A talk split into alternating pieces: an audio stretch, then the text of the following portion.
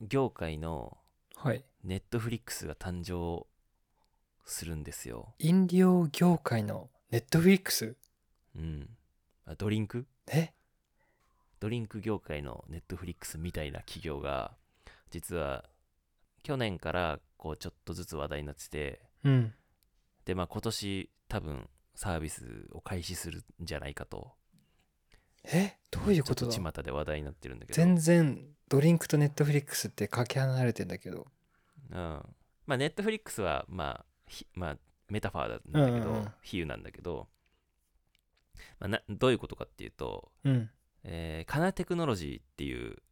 うん。えー、とカリフォルニア州に拠点を置いてるベンチャー企業が、はい。研究はずっと続けてたらしいんだけど去年正式に発表した商品があって、うんそれがカナワンっていうドリンクサーバーなんだよね、まあ、カナは CANA、うんうん。のワン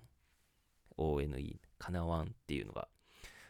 まあ、今年リリースする予定なんだけどうん。どういう商品かっていうと見た目は普通にうん。なんだろうな、まあ、コーヒーサーバーぐらいの大きさの、まあ、ドリンクサーバーなんだよねうんうんでえっ、と、まあ、画期的なところは、まあ、ドリンクの 3D プリンターみたいなことをしてくるその商品なのようん。え要はドリンク界の 3D プリンターと言ってもいいんだけどどういうことだドリンクって、うん。まあ、90%は水分なんだうよね。んうんで、まあ、飲み物のなんだろう風味とか香りとかを決めている要素って飲み物全体の、まあ、5%ぐらいしかないとうん。うんうん5%から10%ぐらいしかないって言われてて要はこの5%から、まあ、10%を、まあ、研究者の人たちがこう因数分解してその味を構成する要素っていうのを、まあ、分子レベルまで掘り下げてってその分子を組み合わせることによって例えばコーラだったらコーラっぽい味を再現したりとかワインだったらワインの味を再現したりとかするそれが一つのササーバーでいろんな何し何百種類ものドリンクを再現できるっていうドリンクサーバーなうん。のそれすごくないそうでこれ世界初の分子飲料プリンターって言われててへーそんなことができんのそうだからそのサーバーに味を出すカートリッジみたいなのが何種類かこう入れて、うんうんだから本当にプリンターのあの CMYK みたいうんな、うんうんうんあうのん。シアンマゼンダイエローブラックこれを掛け合わせて一つのドリンクを作るみたいなすごでい。一つのサーバーでもうすいろんなもう、まあコーラだろうがわかんないカルピスみたいなものだろうが、うんまあ、コーヒーも作れるしワインとかのアルコールドリンクも作れるみたいなえ、すごい。だからそのそうその掛け算で味が決まっちゃうってことでしょそうそうそうそうそだから。だからなんかんう例えばなんだろうドリンクの種類で言ったら数百種類かもしれないけど好みもとかも調整できて例えばアルコール強めにしたりとかカフェイン強めにしたりとか砂糖は控えめにしたりとかで自分で設定できるのよだからまあ無限にいろんなドリンクを自分のなんだろう健康志向に合わせたりとか自分の好みに合わせて作れるみたいなえ、すごい。そうだふだからなんだろうこれまであったドリンクサーバーって例えばカラオケとかあのーファミレスとかに置いてあったのやつっていうのは、濃縮されたのに水とか炭酸水足して出すそうだだよけじゃん、ね。まあそうそうじゃないねそもう分子が入ってるカートリッジから味を掛け合わせて味というかその要素を掛け合わせて一つのドリンクを作るみたいななるほど。え、で、それがさう、んうあんその、まあ、ネットフリックスのようにってことは、もうみんな期待してめちゃめちゃ売れるだろうっていうよ予測なわけでしょうん、まあというかそれを家に設置できてああ、かつなるほど。要はえーそう家にドリンクサーバーができるなってこるほとどね。で、いいだからくらでも飲めるってことね。そうそうそいろうんな種類を。そうそうそうそうそうはあはあはあそうまあもちろんうん。サブスクみたいな感じで料金はかかるけど自分が飲みたい飲み物がこの1台で完結するしかもジュースだろうがコーヒーだろうがカクテルだろうがワインだろうが世の中にある大抵の飲み物はこれで作れちゃうっえていー、うのが本当かなすごくない、いや、それ本当だったらすごいけど、そんな再現できるのかなうん、まあまあ飲んでないから分からんけど、すごいね、それができたら。まあでもそうそうそうエナジードリンクとかまで作るらしいからねうーん。あの、薬品っぽいやつだと、なんかまだ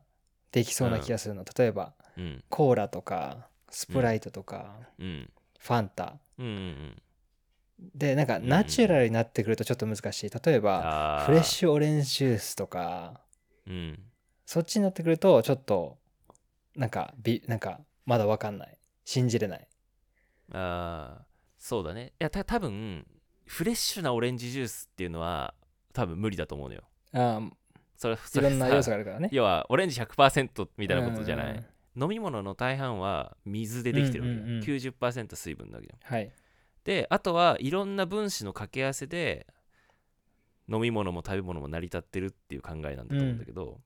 なんだろうなその分子を調合してそのフレーバーとか、まあ、香りとかうん味を再現するっていう感じだと思うんだよね。でまあもちろんそこにじゃあカフェインを入れてコーヒー作るみたいなとか、アルコールをプラス添加して、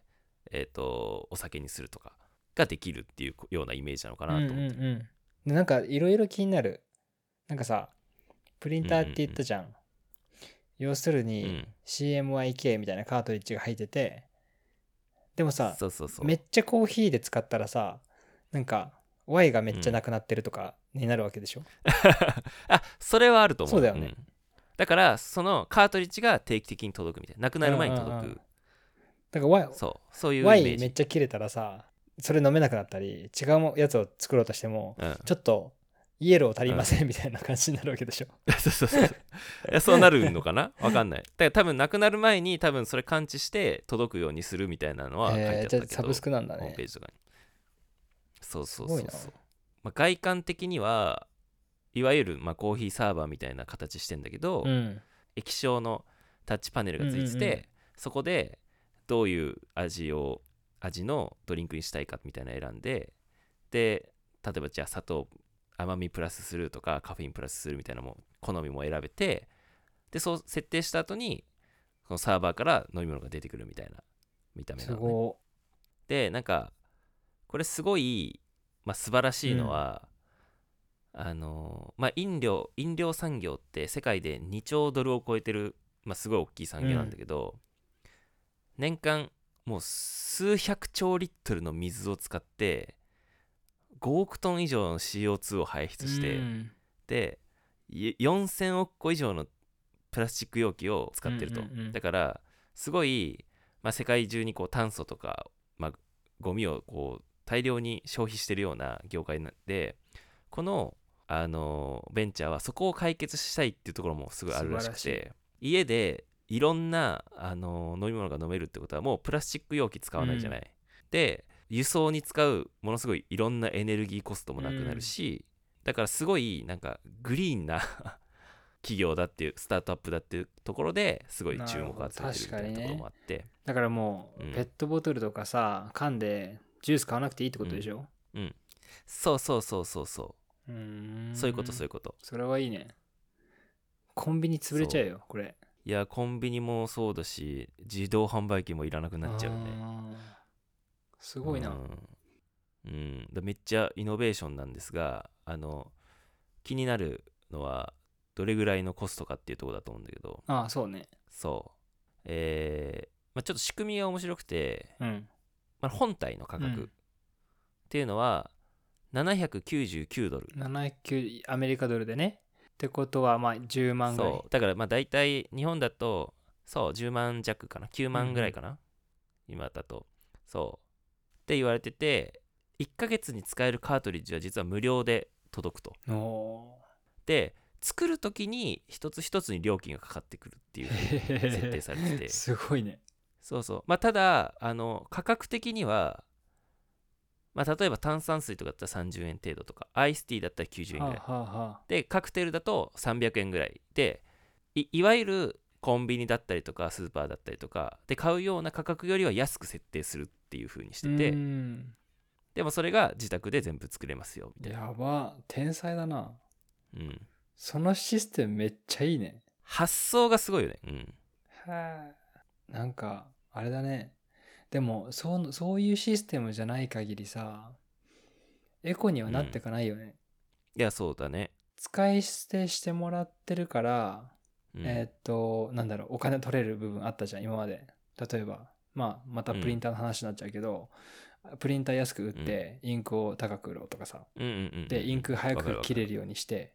でもそれって絶対プラスチックいっぱい使っちゃうし、送料いっぱい使っちゃうし、もう本来プリンター業界ってそうだよねそうだよね。インクで儲けるっていうあねと、あの、ヒゲ剃りとか。あねそうだね取っ手は安いけど、このカートリッジがたーうん歯が歯歯がが高いみたいなあカートリッジがね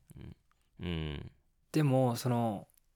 ちその家に置いてネットにつないでるだけでうん何何回もドリンク作れてうんうんうん、で使った分だけになるとすごいそエコだけどそのビジネスの利益ちゃんと生まれるみたいなうそうそうそうそうそうすごいねまあこの、まあ、モデルが成功したらっていうかこの技術がきちんと確立されれば、これって香水とか化粧品みたいな他の多くの製品にも利用できる可能性があるよねっていうふうに言われて確てかにそうなんかこういうのもさパッケージとかでさいろいろコストがかかってエネルギーがかかって CO2 が出てみたいなあるじゃないうん問題が、だからそれも実はこういう商品ができて香水とか化粧品とかにも転用できるようになるとその辺もまたねサステナブルになっていくなと思ってやばいねなんか、うんいいやもうもう未来家でさピーピーピーってやったら何でも調合できちゃうわけでしょ だドラえもんみたいじゃんなんいやか本当だね最終的に多分料理とかも出てくるんじゃないかっていうぐらいの印刷してくれるかもねうん料理そうでもなんかこのさ分子を、まあ、分解した分子を調合して調合っていうかもう組み合わせて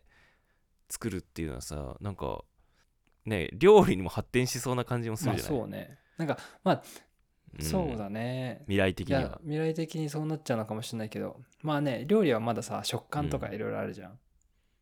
ああそうだねそう、んだから液体をこうターゲットにしたっていうのはすごいうんいいよねいいっていうか頭いいよね、まあまずは液体からっねていう感じなんだろうねうんうんうんうんわあこれなんかプレゼンで言われたらさなんか投資しちゃうよね、うおおってなるよねこれいやするよね、いやもう普通にでも多分一社なのかな一社がシードで投資してるみたいなへえ感じだった気がするけすどごでそのはこの全容が公開されたのも去年いうーんやっと公開したみたいな感じで、まあ、満を持してリリースするような感じだと思うんだよねすごい一応2023年初頭に手元に届くっていう予定らしいんですが、なので近日中にこう商品が世の中に出てきて、まあ、日本では使えないみたいなんだけど発売予定ないんだけあーどうんアメリカでまず多分リリースされるんじゃないかなとあーどうなるんだろうね楽しみだねうん、レビューが楽しみだね。へえなんかうん。まあ問題はどれぐらいコーラの代わりになるかとかじゃない、うん、そうだね。うんいやだからレビューを早く知りたいよね。